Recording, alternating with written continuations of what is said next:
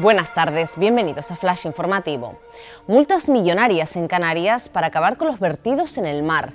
El consejero Balbuena defiende en el Parlamento que se endurezcan las sanciones a entidades públicas y privadas por lanzar aguas residuales al océano. A día de hoy, según indica, incumplir sale muy barato.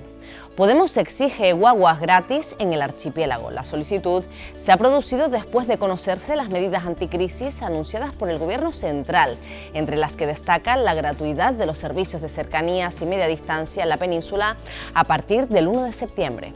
Aldi abre en Tenerife sus dos primeros supermercados en la isla, en concreto en Arafo y La Laguna. A estas dos inauguraciones también se sumaron otras dos en Gran Canaria. Para ello, la cadena de supermercados ha contratado a más de 80 personas y prevé generar a final de año más de 240 empleos en Canarias.